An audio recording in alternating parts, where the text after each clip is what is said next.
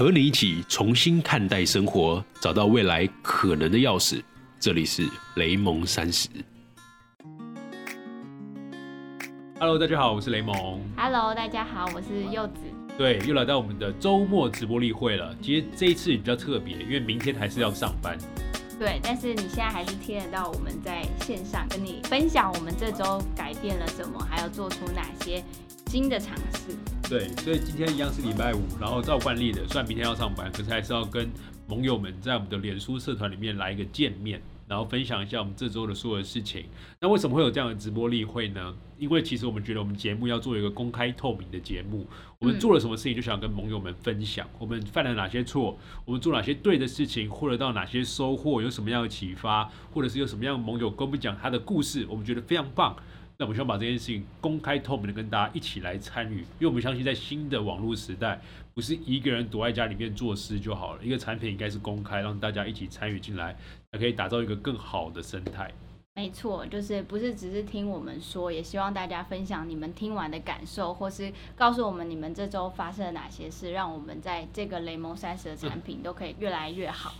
对，因为我相信这个时代里面啊，虽然有些人觉得说啊，我就要做的事情一下就做的很厉害，那我们当然知道我们不是一个最厉害的人，因为我们还在学习跟成长的过程。那如果把每次的这样子都记录下来，有有你的参与，那我们一起变好，我们坚持一段时间，就会变得越来越厉害。就像平均讲的，每一天成长百分之一，十年可以成长多少？呃，三千六百五十，乱讲，是百分之一加乘以百分之一，所以是用倍数的指数方式去乘以。对，我记得还是说好像一个月会成长百分之三十三 percent。一个月成长百分之三十三。对啊，就是这样慢慢叠加上去。我都忘记了，反正就是嗯，去问平均吧。对，他在哪里有分享？他在你可以去那个我们的自我介绍那一串，然后就可以打零平均，就会找到他。好，对，好，好的，那还是要按照惯例跟大家分享，就是这个直播例会我们会讲哪些内容，是。然后我们还是会由雷蒙这边分享这周雷蒙三十 Podcast 这个产品它做了哪些内容跟数据上的一些分享，然后我这边会分享雷蒙三十这个产品在品牌面还有社群面有做了哪些调整，或是我们有跟哪些新的厂商或是有新的合作案，都会在这边公开的跟大家分享的。好的，准备进入正式主题了。那如果大家在过程中有任何的问题，欢迎直接留言，我们都会直接看到你们的回应，给你们来一个直接的互动的。基本上就是这一周的 podcast 的订阅人数的增长，其实有很多啊。这周基本上就是一样有增长，可是它增长的速率减半了，就这这一周只增长五十个，所以我们现在目前的订阅是一六一亿人。嗯，嗯，我也不知道为什么，就这周的增长缓慢了。我觉得是因为 我发现其实呃，商岸就是以前会帮我们放在首页嘛推播，然后因为现在有太多的 podcaster 一直出来，一直有太多的新节目出来，所以我们就莫名其妙被刷掉了。这是另外一种好事，就是你要让新的创作者出现才，他才会有继续坚持下去的动力嘛。因为其实像前前阵子崛起大叔就有分析，嗯就是其实有很多新节目诞生没错，可是有很多人根本就没有坚持，可能过了一个礼拜之后不发，再也不发了。对，他还说就是如果你二十天没发，就基本上这个节目就死掉了。再也不会再发新的。对对对，所以其实就是现在越来越多人做 podcast 嘛，就没错啊，因为大这件事情就是有人在做，大家就跟着做，这没有不好，也是让这个市场越来越蓬勃，好事。可是其实能够坚持上来的节目其实蛮少的。那我们希望我们节目就是可以坚持下去那个。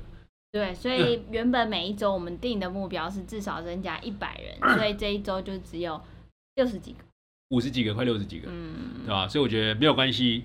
嗯，反正另外一个比较想跟大家讨论的点啊，就是其实我们是上传到商岸嘛，基本上我们的音档是放传到商岸上面。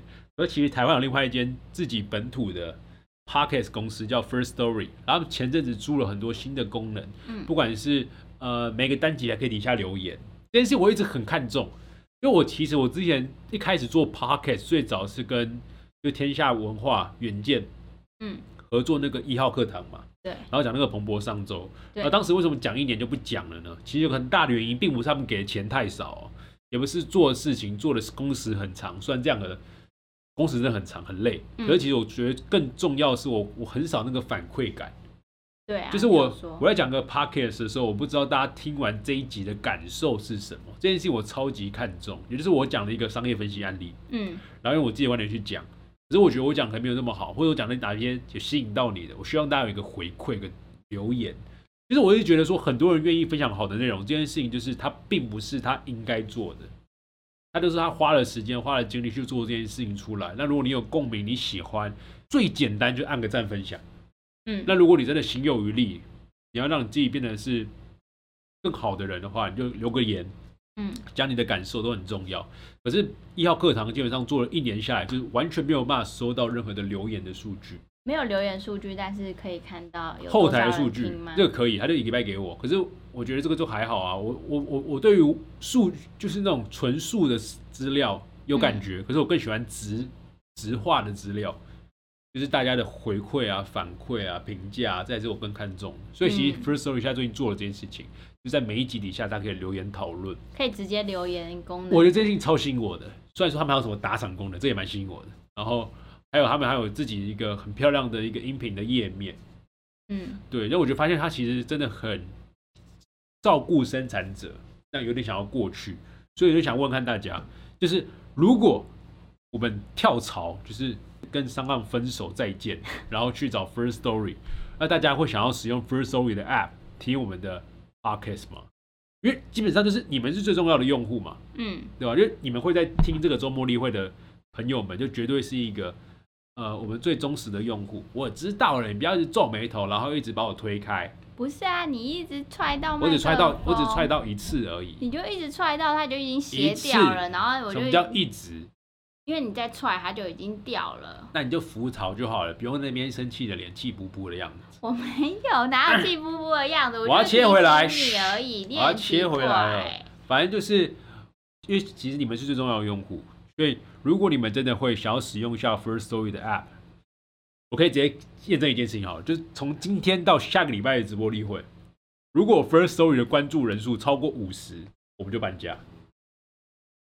你的意思是说，大家会不会为了《雷蒙三十》这个节目去下载 First Story，然后追踪我们？我觉得我这段一定要一定要格外捡起来，然后直接丢给 First Story 的创办人看。为什么？刚才讲说，我们为了要搬家，我们还直接拉用户去你家、哎，所以你现在要盟友们一起尝试嘛？就是如果他愿意跳槽，大家本来就是想要听我们的内容，所以不管我们在哪边，大家都愿意去啊。而且有些人是听 Apple Podcast 或是 YouTube，我们最大的收听量又不是在上岸或是在 First，所以现在就是，如果他们要去 First Story 上听，然后会媒体留留留言，我们才要才要搬家，才有对我们来说才有动力啊。就他们一样会听，没错啊。那我希望大家听的平台可以使用 First Story 啊，又可以留言啊。那这个东西还慢慢越来越大、啊，就是第一批要有人，就你要会想要留一个 Podcast 单集的留言，一定是前面有留言。就我要吸引到陌生人留言的话，一定是他看到有些人开始讨论，他才会参与这个讨论啊。那我们这一边这么忠实的用户，不就是第一第一波的那个种子用户嘛？嗯所以如果他们都不过去，那我干嘛过去？嗯，对不对？所以我们直接做一件很简单的，就算大家都会听 Pocket，不管你现在是 Spotify 还是 Apple Pocket 都没关系。如果你真的觉得说，哎，以后这种在一个单集下留言讨论，或是知道按赞的数量，或透过一个单集认识其他的朋友很重要的话，你想要体验一下 First Story 的整个 App 的体验流程好不好？很简单，你现在就去下载，然后点击追踪。那如果下礼拜的这个直播里会有发现 First Story 的超过五十人，我们就搬家。有没有一个就是很有行动力的感觉？搬家很累吗？先预搬家很累，好不好，各位？所以我就要问一下那个创办人有没有更好的方法让我搬家？搬家是要把我们现在所有三十五集一个一个，就是没有没有，有没有没有，他只基本上只要只要 R S R S S 过去就可以直接搬家了。可是搬家最最坏的点不是那个累不累的问题，这其实都可以机械化，嗯，是数据的问题，就是会整个从零开始，会从零开始啊。就是我们要把我们在商岸的全部都先下载下来，就是我们到到可能今天是十九，那到六月二十六号的下礼拜这这个时候，我要先把我们六月要月这个到六月二十号的数字给输出，然后之后 First Story 就从六月二十七号开始记录。那我们嗯六月二十号之间的空白没有空白，就要就要重新变成另外一个另外一个数据库这样。可是因为我现在觉得上岸后后台在我们进来这段这段时间它是有更新的啊、还是你可以先在 First Story 试试看它的后台界面是，没有嘛试试看，你就要过去才可以试啊。你东西没过去怎么试？你可以先上传一什么东西，你为什么为什么要？上传？就只一定要整个过去才可以测试？那我们什么叫上传一集？我就觉得还是有一个折中的方法，因为你现在没有折中的单方法单独看就是留言这个功能，你不知道，你你只有这个可以比较而已，没有别的方式可以比较这两个平台，或是大家可以就就是跟我们分享，如果你两个都有使用的话，或者你做一集两，他不可能两个都使，用，因为你两个都使用的话，那你 Apple Podcast 跟 Spotify 要怎么接？你两个东西给他撞车哦。我两个节目，哦，两个节目有可能跟疯了谁会两个节目？有可能啊。反正就不要你不要岔开题目，重点就是问问看大家有没有这样的需求，因为我们要以用户为重，OK 吗？好，我们是要服务用户的一群人，所以如果我们的朋友们觉得说，哎，First Story 用户使用起来我会更想要听，觉得更方便，那我们就真的有办法跟他换这样，然后数据我们就另外处理就好了。好啊，好吧，就这样。好，五十人。好，下一个。然后再来就是，其实讲就是我们换这个麦克风嘛，那不知道大家现在感觉有没有什么差异？那基本上你可能现在感觉不太出来，可是之后的礼拜三的录音频，我可能会只用这个新的麦克风。夏天到了，然后过去我们在用旧的麦克风的时候，室内是不能开冷气的。各位，你知道多可怕？有的时候我们在房间里面录音，你只要开冷气的时候，那个冷气的声音就太大声，那个麦克风都会吸进去，这很可怕。你就要边流汗边录音，就感觉好像怎么样？好像那个山洞里面没有冷气，只有火炉，然后你要边录音，好可怕。对，而且就是我们上周啊有在。社团里面直播，但是周六的时候没有上那个直播例会，在 Podcast，因为后来我发现这个直播档的音频是有问题，就是它后面会有一些小小喳喳喳的声音，然后听了不舒服，我就觉得那就不要上哦。之前的就是真的没什么钱，所以就简买了一个很简单的麦克风，现在是没什么，对，现在也没什么钱，可是知道投资自己。讲到这件事情，就要讲到我今天上了一篇新的文章喽，各位。这个弯转，然后然后这个这个文章其实并不是 Podcast 的内容。它就是我格外写的一篇，然后写就是，哎，当你没有钱的时候，该怎么样投资自己呢？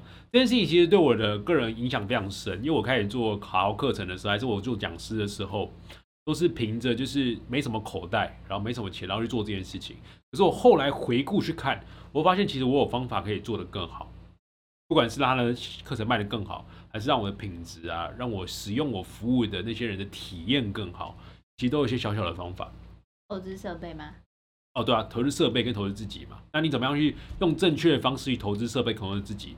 我把全部的方法都写在那篇文章了，你要慢慢看哦。绝对不要一次滑到最后，OK 吗？就是后面会有一个小小的彩蛋。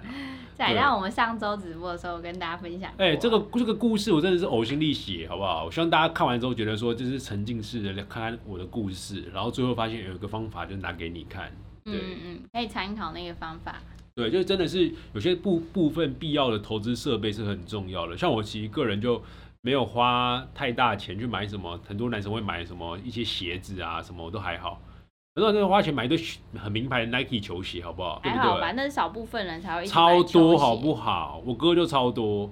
哥，你也有买很多你的三 C 产品啊？对啊，所以我就说，如果在对于工作有帮助的事情，我绝对会花钱买，因为那个就是帮助你赚钱的工具嘛。所以，我们今天遇到一个人生的难题了，各位。什么难题？就是我今天在网络上看到，就是我身边的工程师、跟自由工作者、跟设计师，也就是要在电脑前面常常工作的人，他们最近还推一款椅子，然后这个椅子原价要四万块，是个人体工学椅，他最近打折变成两万块。我真的觉得五十 percent，我真的觉得超夸张，这一定要跟大家分享。就是他今天看到一个全世界最强的人工。人工椅子在特价，我就说人体工学什么人工椅子，还工人椅子嘞？人体工学椅子在特价，然后我就想说，哦，特价可能就是可能七八千块，然后特价什么几千块，我就已经觉得很贵了，然后没想到。我点进去看之后，发现原价是四万多块，然后他还说打五折，哎，打五折，打五折还是两万多啊，超贵疯了。因为他是说他想买，然后放在他的公司，然后他就说，哎，你现在在家里应该好像也需要一张椅子，不然我买两张，买两张，一张给老婆。我就觉得超傻眼，超级贵，你不要再买。然后他就说，你这种东西可以做一辈子，你为什么不？对啊，那可以做十年，就他十年。保固哎，就是这样，保固十年，这十年一会就拿去给他送钱，送一款新的给你。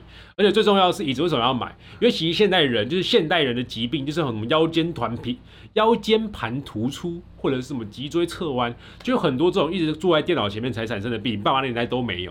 所以现在很多人可能三几岁之后就要去什么物理治疗啊，然后整骨啊，然后他这些手术费可能就花十几万，更扯。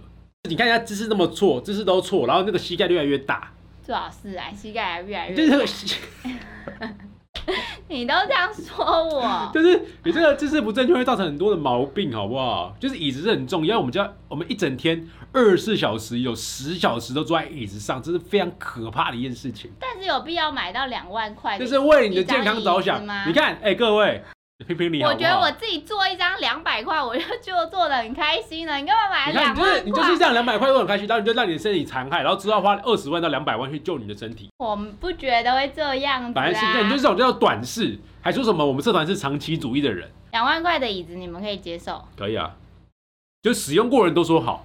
然后没有使用过的人都觉得说这根本就是神经病，妈两万块一只椅子这样。我还想说，因为我我我长时间都在办公室嘛，我就说办公室大概坐十小时，我就说要买一只放在办公室。我想说，哎，老婆都在家里面，嗯，那我买一只给她好了，不然她也坐很久。然后感觉女生的那个姿姿势也很重要，我就买一只给她。然后她就说，哈，要买一只两万块的这样子，你不要学我，我哪有这样子啊？就是突然间表。情非常的激动。哎呀，你才激动嘞！我之后可以开始写开箱文了，先拿几个开箱文，很简单，写麦克风的。然后因为麦克风都没有人教他怎么样接电脑，这件事有点可惜，然后写一个特别的，然后再写什么？我们最近买一个灯光，再买写一个灯光的，然后再写一个那个椅子。我觉得我写完这三篇之后，他也就有厂商找我叶配，你都写，你都是三 C 产品呢。这是这都是跟工作相关的，所以我就全部都是打工作生产力这个东西，不是就为了未来吗？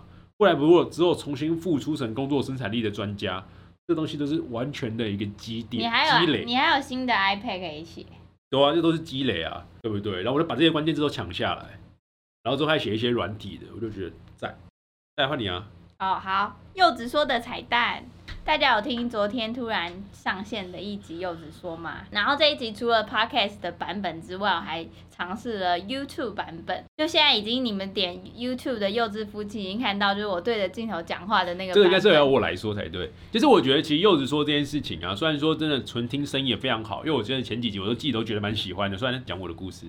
就是如果是讲别的故事，会觉得说你可能会更好，可是讲我的故事就觉得听起来很尴尬，可是觉得还是很棒。就是发现就是明明就很会剪辑，然后剪他的东西就非常认真剪，上次讲过了，结果剪我的东西都哩哩啦啦。没有，这样，然后就是觉得哇，居然这么会讲故事。然后我会发现说，其实现在现在所有的 YouTuber 里面，没有一个人在讲这种可能像什么睡前故事啊，或是把一个人的故事讲的很生动形象啊，然后会让人家有点疗愈的感觉，好像没有人这个定位。可是我发现这个绝对有市场，为什么？因为这个在中国大陆其实超多人在做，说晚安故事这个。晚安故事这个系列超多人在做，而且其实这每个点阅都超高，而且其实每个都是他给的弹幕都是非常正面的。那我觉得如果可以透过现在都市化，每个人在家里面都是很孤单的，就是可能一个人在家。那如果可以让柚子去分享一些比较可以触及人心的一些故事，那我觉得如果要用画面来呈现，说不定也是另外一个方式，嗯，对吧、那我就觉得他要拍拍看。当然，我们之后有一个更大的彩蛋啊，那个基本上都等下礼拜。对，那等下一拜再说。反正我就上了 YouTube 之后，有问了大家，就觉得 YouTube 跟 Podcast 的感觉怎么样？那因为那个剪辑在 Podcast 上面，我就可以调快，不会有什么就拖泥带水的字。但是在 YouTube 上面，因为要配合我的画面，所以我就有一些东西不能剪掉。所以我自己看完第一集录的时候，我会觉得有一点拖，所以大家可以用快速一点的那个速率去看。人家都是玩故事，还有点拖，那是你咬字的问题。那你就要想想办法去改正你讲讲话的那个咬字啊，不要可是整个。节奏也是可以啊，节奏我觉得还好哎、是吗？上次说是因为为讲话会拉长音，就你不要每个都拉长音，这样子会很可怕，感觉就很拖。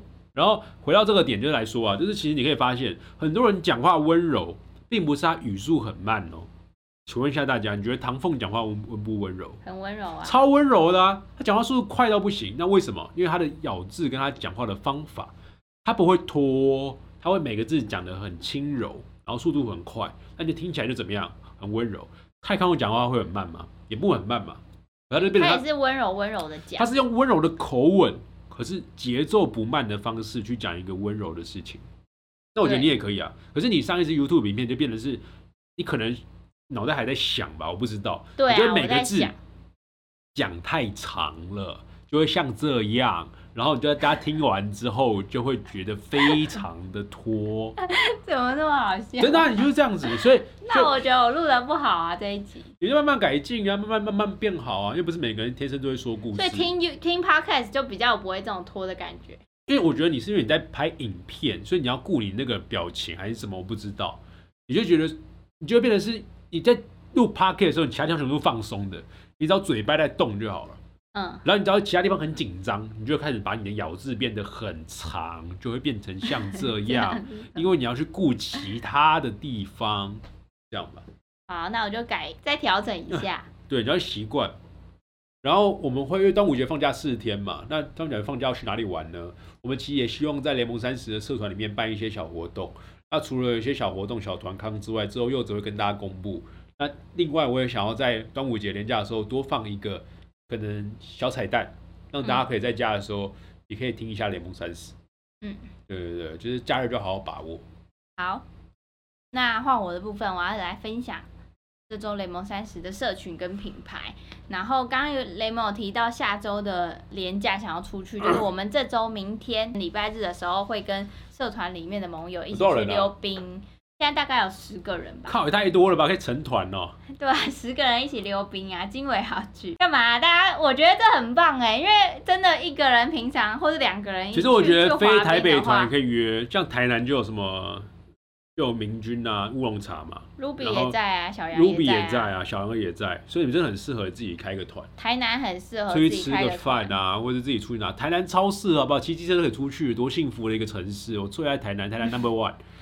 对，然后所以嗯、呃这礼拜日大家讨溜冰完之后也会持续的讨论，就是下周我们可以适合去哪里。然后我自己有想到，就是我们可以去玩桌游，我们要打桌游的，对，然后玩玩狼狼，人杀不。一定要玩狼人杀，因为那太复杂。怕我想要玩狼人我发我发，现大家不会玩，我们可以先玩阿瓦隆，就是比较简单版的狼人杀，一样的玩法，真的吗？真的、啊、一样分以后分敌对阵营跟跟好人赢啊。好，反正下礼拜就是年假的时候，应该想要去玩桌游，大家可以再关注社团的讯息，这样。然后讲一下社群的东西，就是上礼拜数字是八百八十人，然后这礼拜是八百九十四人。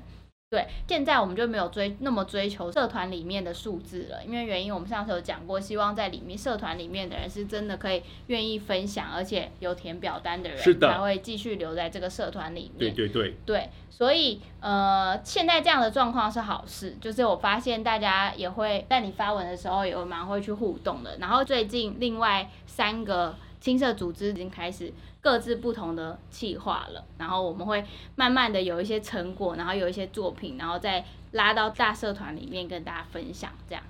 然后社群跟品牌其实最近的方向都放在三个组织上面，然后一直想说要从怎么从这三个组织中去把这些氛围还是学习的经验跟他们所累积的一些知识，再放到这个大社团里面。跟各组的引导师、跟各组的促成者去聊一下，我们到底三个组织之后怎么经营，然后让大家可以回到主社团，然后做跨组的交流，然后去实践大家的目标，然后让大家更有所谓的成就感跟归属感。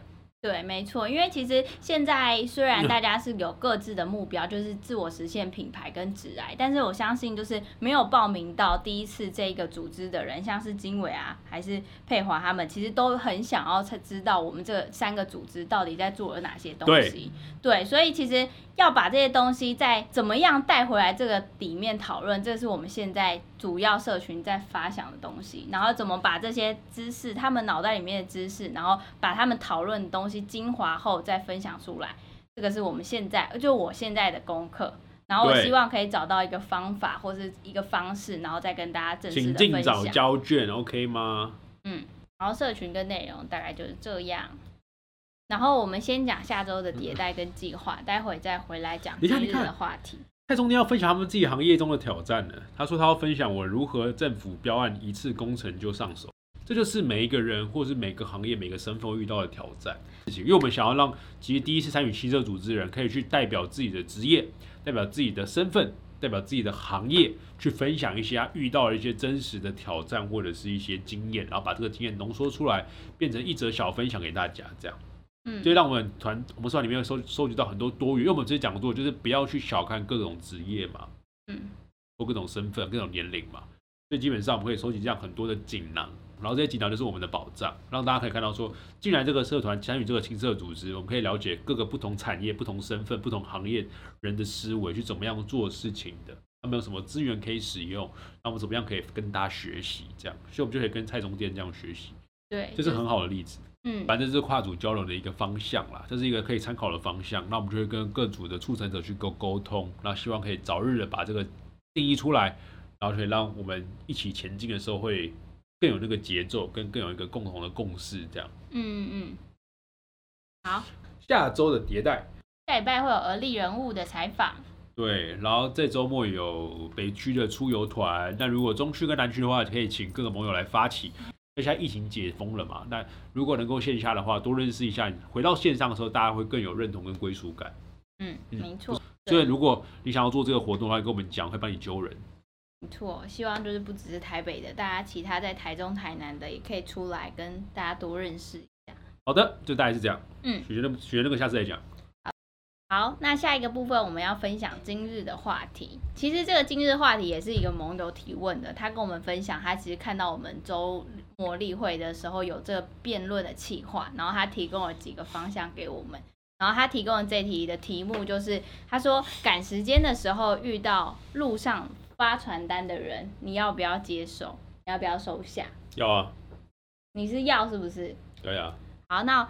那他你看他会这样问我，因为他之前开始先先选了不要，然后然后我然后我就要变成那个坏人，就是我先选要，所以他就说哈，那我只好选不要喽。我没有这样好不好？你真的是哈，因为你就是给人家不要的那个形象啊。我那我不要，问大家开投票。大家都是觉得雷蒙会选不要，你就是很赶时间，然后要注重效率，哪有时间在那边？我能拿一个疫苗，你干不拿？还怪！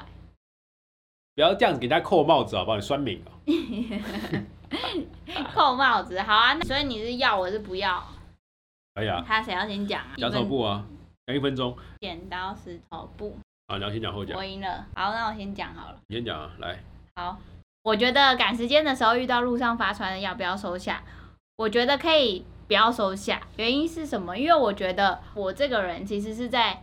路上，如果我有空的话，我会收下传单的。但是呢，我每次收下传单的时候，我稍微看了一下之后，我都会发现那些内容其实是跟我没有相关的东西。然后我有时候会觉得，我是不是应该先不要收？因为我真的很赶时间，我是不是可以就是让他去找别的人，不要把时间放在我身上？因为如果我停下来收他收他的传单的话，他可能又会跟我聊天，他可能会再邀请我写一些。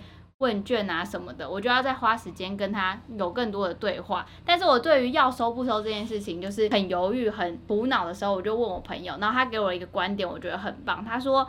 就是这些发传单的，他们的目的可能会希望他的东西有人看，就是你看到他的传单之后，会真的去行动或者做出什么举动。可能是他在路上，他在隔壁的店开了一家新的饮料店，你可以去试试看，喝喝看什么，这类似这些东西。但是如果你不需要的话，你为什么要浪费他的资源，然后去拿他的一个传单？但是你还是把它丢掉了。如果他的传单在他的手上，他可以发到对的 TA 手上，说不定这些人会真的去消费。但是发到你手上，你就是随手丢到一个垃圾桶，这样对他来说，他也没有一个好处啊。他也可以发给别人，不需要就是发到你手上，你还不珍惜。所以我后来才觉得，如果我在路上遇到发传单，我真的不需要这个东西的话，我其实可以就是。跟他说谢谢，然后跟他说一声辛苦了，但是他可以把这些东西去用到别人身上，把他的资源，把他对的 TA 找出来，然后去真的帮助到他的品牌。好，结束。啊，都在敲木鱼了。我哪有超过一分钟？你有，我刚看了这个已经到五十分，你从四十七分开始讲才三分钟，哎。我现在要开始计时。好，来啊，基本上我都用你的点去跟去去去回应你就好了。你刚刚讲了一点点，就是当一个发传单的人要开始发传单的时候，他的目标是要让这个传单给对的人看到。对啊，对吧？其实不是，是他老板的目标。那你怎么知道发传单的不是老板啊？绝大部分在路上发传单的都不是老板。你要以大概率看这件事情。通常在路上发传单的都是工读生，或者是被老板吩咐到的。所以他们的目标是什么？他们的 KPI 就把传单全部发完，OK 吗？他们可以下班。所以为什么我要拿呢？因为我知道我赶时间，我知道时间很重要，而且我知道说我想让他早点下班。如果可以顺手至少让他可以赶快完成他的 KPI，回去的话不就很好吗？他没有达到这件事情，你又不又不不会知道说你拿到传单之后到底对你有没有效，这是另外一件事情。我要做的事情是，我知道在路上晒太阳那些人非常非常的辛苦，他在那边不断的发传单，一一直被人家拒绝。如果我拿了一个传单，可以让他可以早点下班，甚至让他心里面感觉到一点点好的成就感，让他有点心情的快乐感，我为什么不做这件事情？OK 吗？嗯，你不要，你不要，一分钟啊，好，一分钟，没有。反正就是我觉得真正在意到底这个转单效率多少，一定是老板。所以我们发现，如果我们真的也真的就是不是正确的 TI，我们拿这个传单之后，老板就会发现说，哎，这个小伙子今天发了一万份传单出去，结果只有转两个单，他会怎么样？他也知道发传单这件事情是非常没有效的，他就知道说要换一个行销的策略，怎么样的方式，趁他可以直接问底下那个小哥说，你觉得怎么样发传单会比较有效？我们来改善这个策略，再是对他工作的一个帮助，不然他永远就只会在那边傻傻的。站在一个不正确的地方，在大热天底下去发那个传单，所以我们快速的拿走。刚才讲说，不好意思，我赶时间，我等下再看。这个话要花你几秒钟，可能三秒。已经讲太多了，可以换你用这个三秒钟已经讲太多换取到他快乐，跟他早点下班的方式。因为他不是老板，他没有要他的 KPI 不是转单，他的方 KPI 就是把这件事情发完。你帮助一个人目标，让他有快很好的成就感，让他舒服，为什么不做？好，我讲一下，我顺着你刚刚那个点讲，你说就是他他要在意的不是那个转单，但是老板会他看他是不是因为发传单而转单，然后嘞，对吧？那如果你发了一万份都没有任何一个单，然后又花了大天花三个小时，然后在那边发给不对的人，拿到你的传单就丢掉，那老板就觉得你到底在做什么？你花十分钟去找一个对的 TA，他在饮料店旁边看很久，你说不好意思先生，我们旁边有一个新的饮料店开了，你可以去尝试喝喝看，这是我们的传单。他真的认真的收下了，而且会去买，你就转了一笔单了。然后你跟老板讲这一笔单，老板就觉得哦，那你那你就下次不用发那么多传单，因为你你发的每一笔都有效。拉回 来讲啊，所以这件事重点不是要不要拿传单，而是你拿传单的时候跟他讲说，同学，我不是你正确的 T A，然后去给正确的 T A。如果你是饮料店的话，去旁边饮料店发传单。所以你就拿了传单之后，还会产生一个对话的契机，开始跟他对话，跟他讲正确的方式，这件事情完美结束，OK 吗？什么啊？所以叫做滑坡理论。什么？因为我扯到奇怪的地方，这偷换概念啊！这个单听宇就会做的。我重点是我要拿传单，为什么？因为我要跟他产生跟他对话的时机。你刚刚不是这样讲的？我用你的理论讲啊，所以即便我很忙，我跟他讲一下说，同学，我并不是你的 T A，你的 T A 在旁边的饮料店，去跟他们聊天，跟他们转单，对你来说更有帮助，我就走了。但是，所以你不应该收下，所以回到这个，因为你收下，应该收下，因为你收下，他才愿意跟你讲话。如果你想说我不想收，可是我还要教训你，他怎么想听你讲话呢？没有啊，这是滑坡理论啊。但其实你就是讲这件事情，讲理理直气壮，然后大家觉得，看，好真的很对。其实他是整个滑 坡，他的整个，他的整个滑坡，这已经不是重点了。而且你刚刚说了很多，就是你假设那个太阳底下的那些，都是你自己想象出来的。辩论就是要这样，就要讲细节，讲故事啊，东西去分析。辩论就是要这样，动之以情，晓之以理。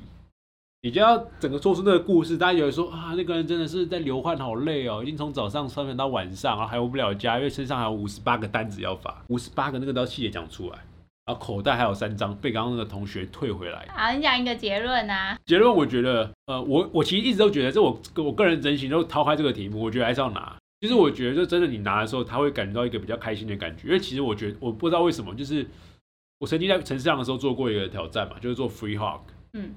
然后 free hug 的事情就是啊，我就想要给大家一个温暖抱抱啊，这个没有不好吧？我不跟人家接吻，可是你到路上就冷眼看你。